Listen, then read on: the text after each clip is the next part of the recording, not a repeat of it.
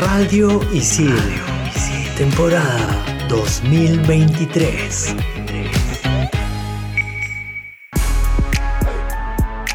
¿Sabías que Elon Musk fue uno de los cofundadores de la creadora de ChatGPT OpenAI, pero dejó la empresa por supuestos conflictos de interés con Tesla? Hoy en Explícame esto, ChatGPT. Bien, para terminar la clase, ¿alguna pregunta, chicas y chicos? Sí, yo. ¿Es mejor el vacío de la vida o la vida eterna después de la muerte? Ajá. Yo tengo otra. ¿Vivimos en un sistema económico y social de esclavitud moderna? Ok. Si existen las realidades paralelas, ¿cómo sabemos si estamos en la realidad o la paralela? Ya. Y cuando quieres dejar de pensar en algo, ¿estás pensando en dejar de pensar en algo? ¿Qué? ¿Qué? Bueno, estoy seguro que para todo esto hay una explicación. ¿O no? Aquí empieza. Explícame esto por Radio Isil.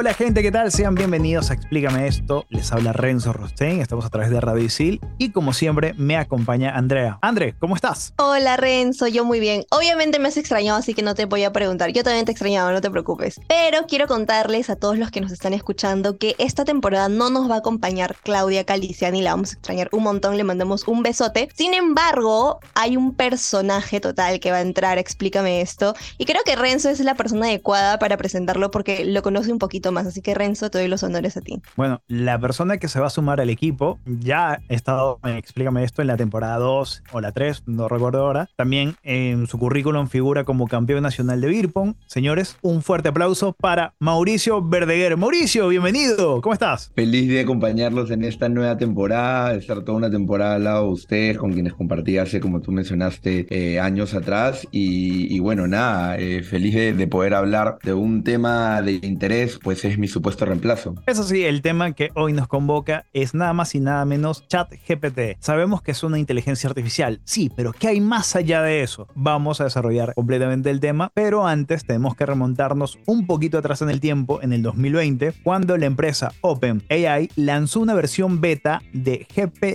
GPT-3, el modelo de lenguaje en el que se basa ChatGPT, que bueno, ya ha sido entrenado con 175 mil millones de parámetros. Desde su lanzamiento, GPT-3 ha sido utilizado en una amplia mm, variedad de bueno, aplicaciones, incluyendo asistentes de voz, chatbots, generación de texto, traducción automática, en fin, muchas cosas. Ahora sí, ¿qué es ChatGPT? Tal y como lo dijo Renzo, es una inteligencia artificial, creo que eso ya lo sabemos, y ha sido desarrollada por OpenAI. Fue lanzada a finales del 2022 y ha sido capacitada por una gran cantidad de fuentes de texto, artículos, libros, etc. Para realizar las tareas que tú le solicites relacionadas con el lenguaje, como por ejemplo la traducción y la elaboración de un texto. O lo utilizan incluso para gilear. Ha pasado. ¿En serio hay gente que hace eso? Qué poca gente que se- creatividad. hay gente O sea- que, que se le acaba la creatividad, hermano. Pasa. Bueno, en fin, a ver, hay gente que se está preguntando, seguramente, ¿qué demonios es OpenAI, la empresa fabricante o desarrolladora de esta inteligencia artificial? Pues bueno, esta es una organización que centra su investigación y desarrollo en varios proyectos de justamente inteligencia artificial y se fundó en el año 2015. Centrándonos un poco más, ¿qué es la inteligencia artificial? Es justamente la simulación de un proceso, un disque proceso de inteligencia humana a través de las máquinas, que tiene un enfoque más que todo eh, hacia los sistemas informáticos que se utilizan corporativamente, por así decirlo, ¿no?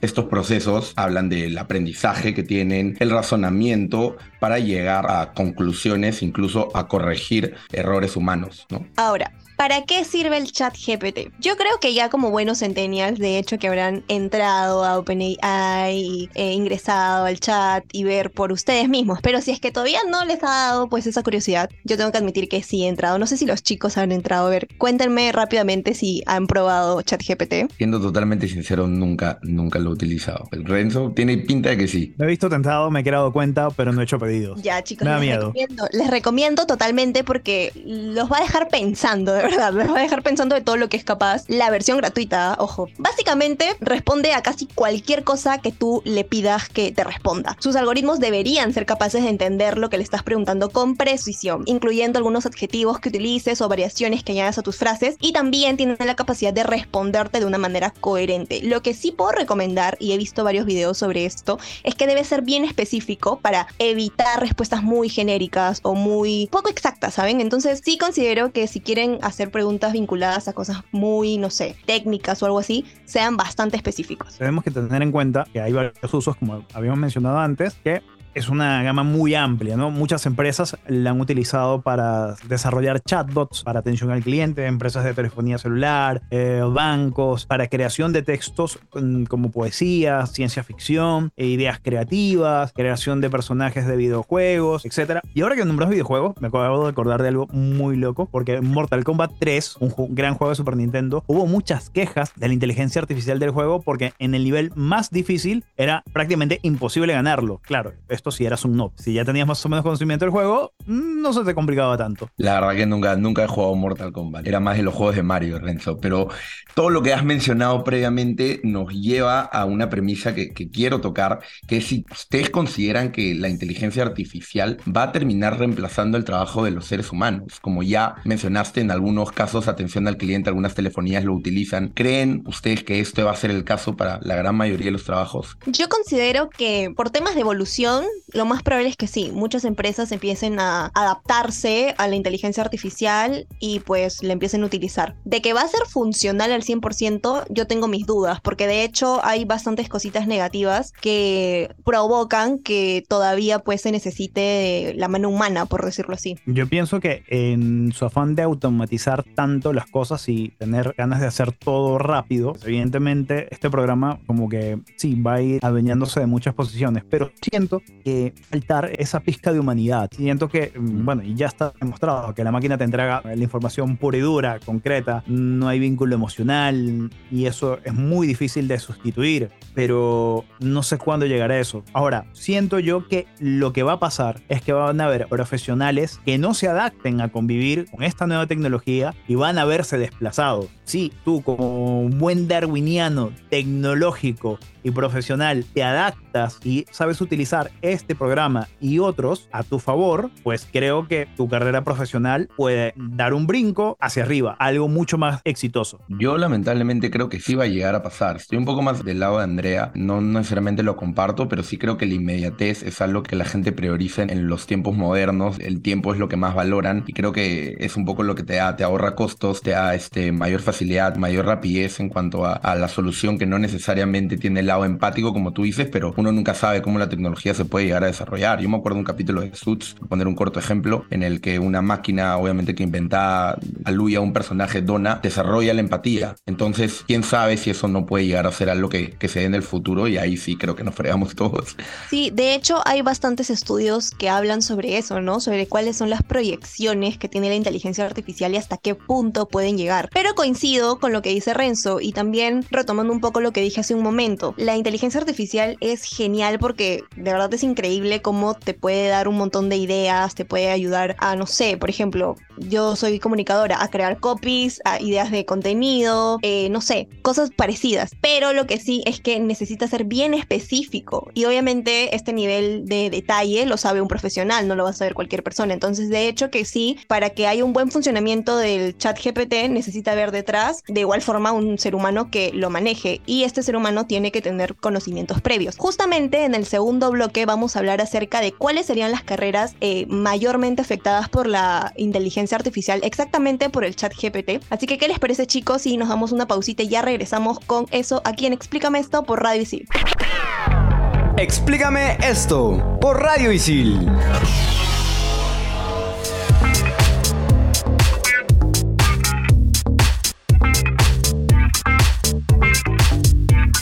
Renzo, si nos haces los honores. Y la frase célebre llega gracias a Chat GPT. La deshumanización es el precio que la humanidad está pagando por la glorificación de la inteligencia artificial, una verdad amarga que puede dejar un sabor perpetuo en nuestra existencia. Y cabe resaltar que tal cual los créditos es para ChatGPT, porque le pedí que cree una frase acerca de la inteligencia artificial en la humanidad, pero desde una perspectiva negativa. Y eso fue lo que me lanzó. Ahora veamos del chat GPT el otro lado. ¿A qué carreras van a afectar directamente? ¿no?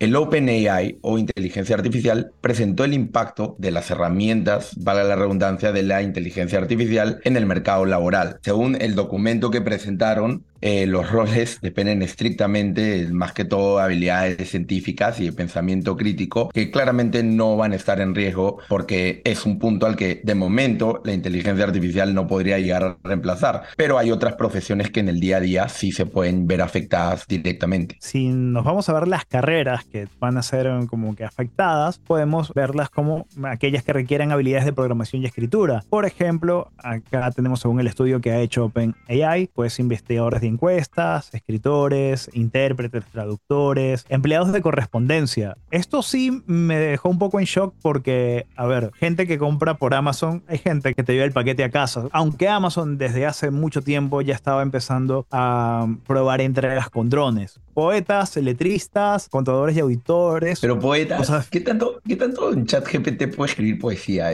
Eso sí, de verdad, eh, no, no lo veo, no lo siento al menos. ¿De dónde te transmite emoción? Yo lo probé, lo que pasa es que mientras tú eres más específico, es como si entrar en personaje, ¿sabes? Entonces yo lo probé. De igual forma me pareció que eran cosas demasiado genéricas, que de hecho un ser humano haría algo mucho más top. Pero es un gran paso, porque igual no eran cosas tan como robotizadas, sino si tú leías y realmente entendías que pues había algo de como de feeling, entre comillas. Y aplicaba tipo metáforas, hipérboles. Sí, claro, es que ahí es donde te digo que hay que ser específico, porque eh, la inteligencia artificial no va a entender como tal que es pucha, ponle amor, ¿no? Ponle feeling, no, pero si tú le dices, oye, utiliza metáforas, utiliza esto, lo otro, obviamente que ahí sí entiende el concepto y lo hace. Eso es lo impactante, lo hace. Como digo, no es, pucha, el poema, el mejor poema del mundo como para que se gane un premio, pero es un gran avance. Y ojo que es hasta ahorita la inteligencia artificial más avanzada, pero de hecho que va a haber algo mucho más top. Entonces... Claro, ya escucharon, todos esos que gilean por chat GPT ya saben que pueden mandar poesías directamente desde la misma aplicación. Así que no, no pestañeen, no sé qué tan contraproducente puede ser el consejo de Mauricio, de verdad. Demasiado. ¿Te imaginas cuántas personas por ahí estarán engañados que, ay, sí, mi chico, mi chica me hicieron un poema? Mentira, fecha Espero que tú no seas una de esas, Andrea, y no caigas. Jamás. Nada más. Jamás, jamás, nunca. Ahora, regresando al estudio, por favor, chicos, ya no hay que seguir hablando de gilear y nada de eso, ¿ok?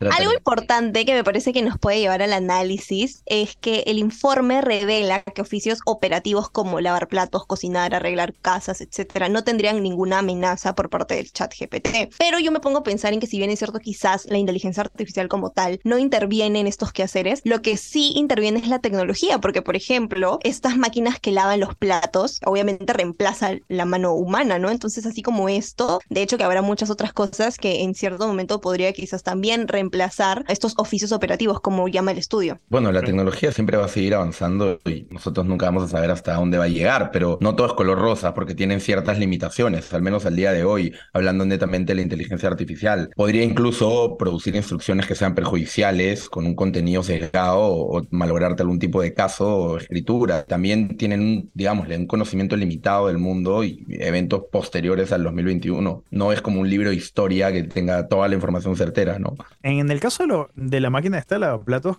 si no me estoy imaginando mal, creo que es esa que va debajo del fregadero o, al lado de las cocinas. Es esa misma. Pero eso igual necesitas programarla. Creo que desarrollar una máquina que ponga los platos a lavar dentro de esa máquina sería un costo mucho más elevado. No sé qué llega a pasar de acá a 50 años, pero eso sí, no me imagino que venga, un, no sé, un gafitor a mi casa y verifique cuál es la tubería o de dónde viene la filtración con chat GPT. Eso no me lo imagino. Sí, tal cual, yo tampoco. De hecho, por eso es que el estudio menciona que la inteligencia artificial como tal, como que no se entromete en esto. En todo lo demás, sí, ¿no? Con los comunicadores ya fue, los periodistas ya fue, todo ya fue. No se desanimen, chicos, para nada. O sea, en primer lugar, ni siquiera sabemos en qué momento esto va a llegar a todos los países, a todas las empresas y a todos los rubros, porque recuerden que las funciones más avanzadas, más premium, son justamente de la versión premium de ChatGPT, que no, no es que sea demasiado barato, o sea, depende mucho de, de las empresas, del presupuesto, etcétera. Entonces, Claro, por ese y la lado, calle verdad, está dura. yo- sí, la verdad verdad, eh, por ahí yo considero que no nadie tendría que alarmarse, ¿no? Más bien aprovechar la versión gratuita a su favor y utilizarla de, de la mejor manera. Ahora, en cuanto a las limitaciones que comenta Mauricio, justamente lo que él ha dicho es lo que la propia inteligencia artificial del chat GPT advierte. O sea, cuando tú abres el chat, lo primero que te sale es eso, ¿no? Que podría dar información incorrecta, que podría producir instrucciones perjudiciales, que tiene un conocimiento limitado de algunos eventos. Me parece bueno también esto, sin embargo,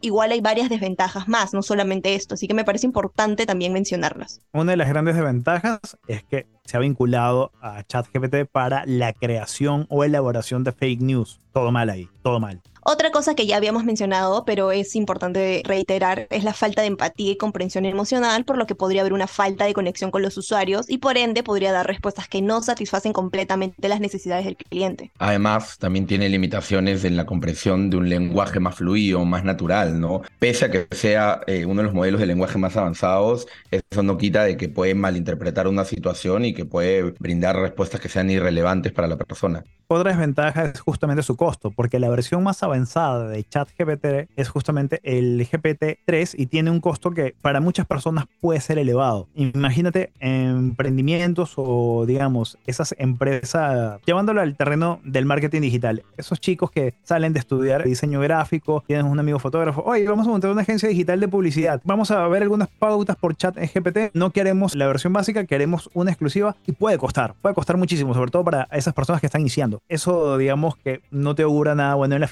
¿no? Eso es un golpe muy sensible al bolsillo. Y una desventaja más que hemos identificado se trata de dificultades en la personalización, porque hay que ser muy específico al momento de pedir algo y pese a ello, de igual forma podría darte respuestas genéricas. Entonces, con lo que mencionó Renzo, tendrías que contratar de igual forma a un publicista, a un marketero, a un, no sé, redactor, creativo, etcétera, para que sepa cómo encaminar a la inteligencia artificial para que le dé lo que necesita realmente y no le dé respuestas genéricas que le puede dar a cualquiera. Claro, Andrea, hay que personalizarlo, ¿no? Y esa es una labor que lo tiene que hacer más un humano. Un dato curioso del chat GPT es que en 40 días consiguió llegar a 10 millones de usuarios diarios. Y mira, esto ni siquiera lo ha conseguido redes sociales que han sido bien top en su momento, porque por ejemplo Instagram me parece que se demoró un poco más de 350 días para llegar a esta cifra que ChatGPT lo consiguió en 40 días, pero es que creo que es porque ha sido una novedad. La verdad, chicos, me sorprende que ustedes, porque no son centennials, porque ustedes son viejos, porque de verdad que la Oye, ¿cómo? Oye, no me es metas en el mismo saco que Renzo, ¿ah? Pero, pero no han tenido la curiosidad, ya ven, a mí de verdad se me hizo imposible no sentir la curiosidad y yo lo he probado con todo lo que se les puede ocurrir, la creación de contenido, con creación de copies, con creación de poemas para ver qué tal creaba los poemas tal cual, o sea, tenía esa duda, ¿no? También como Mauricio se preguntó, yo también dije, pero ¿qué tan capaz puede ser una inteligencia artificial de crear algo emotivo? Y bueno, Bueno, lo, lo probaré, lo probaré. A mí uno de mis hobbies es escribir la poesía, así que vamos a ver, a ver si me gana. lo recomiendo, lo recomiendo. Bueno, ya que estamos hablando de lo que puede y no puede hacer la inteligencia artificial, pues yo les recomiendo que se queden un momento con nosotros porque vamos al top 5 y vamos a ver herramientas de inteligencia artificial en diversas áreas. Ya viene la parte favorita del programa, bueno, la mía, la de Andrea, la de Mauricio Seguro y la, de- y la tuya, que seguramente también nos estás escuchando. Así que venimos con más aquí en Explícame esto por Radio Isil. Explícame esto por Radio Isil.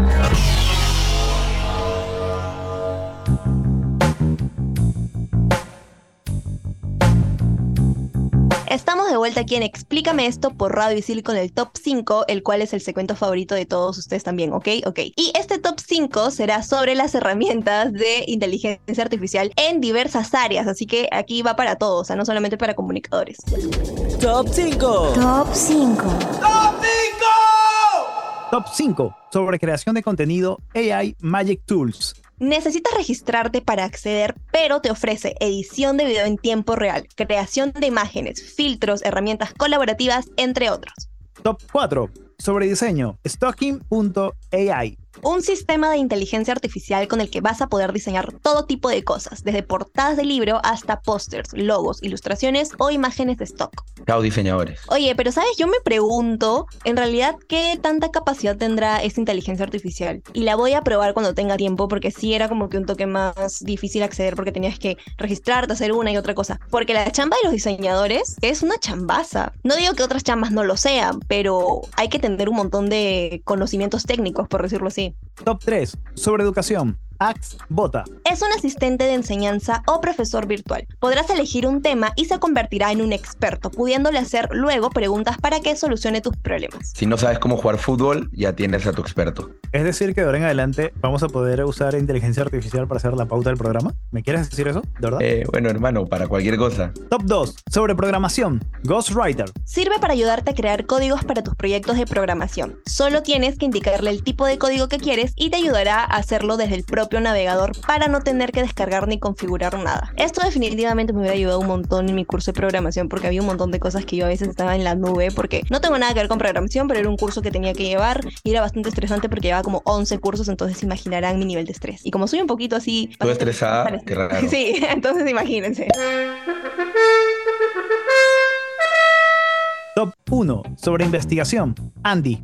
Es una mezcla de ChatGPT y Google, un motor de búsqueda conversacional al que le puedes pedir que encuentre para ti cualquier cosa que quieras en Internet. Responderá preguntas y también puede buscar información. Todo ello sin anuncios y sin exponer tu privacidad, siendo además gratis para todos. Si estás aburrido en tu casa y no tienes nada que hacer, ya tienes con quien conversar. Recuerda, lo que dije anteriormente, como opinión personal, siento que si te adaptas y sabes cómo utilizar estas herramientas, tu plano laboral vas a ampliar tu campo, vas a tener mucho más éxito. La cuestión es saber adaptarse a las nuevas tecnologías. Ahora, antes de finalizar, bueno, creo que eh, en esto de inteligencia artificial se nos viene a la mente una película que creo que, no sé si Mauricio y Andrea pensarán la misma, esta película con Will Smith, Yo Robot. Bueno, Sí. yo me acordé de otra película que en verdad creo que es bien interesante sentarse a verla, que tiene mucho que ver con inteligencia artificial y se llama Ex Machina. Es una película del 2014. La pueden encontrar en HBO Max o si no, en el Play Store. Está, ah, el alquiler está a 4 soles. Lo acabo de buscar en Just Watch. Es una película muy buena, muy interesante y plantea un problema ético en el cual creo que nos vamos a enfrentar dentro de unos años. ¿La máquina es capaz de pensar y de sentir? ¿Cuáles son los límites que debe tener una inteligencia artificial? Pero bueno, fue un gusto compartir programa nuevamente con ustedes, André Renzo. Este fue el primero de muchísimos grandes temas que vamos a tocar. Y nos volvemos todos el próximo programa aquí en Explícame esto por Radio Isil. Chao chicos. Chao gente, no se olviden de las recomendaciones de Renzo. Bye. Radio Isil. Temporada 2023.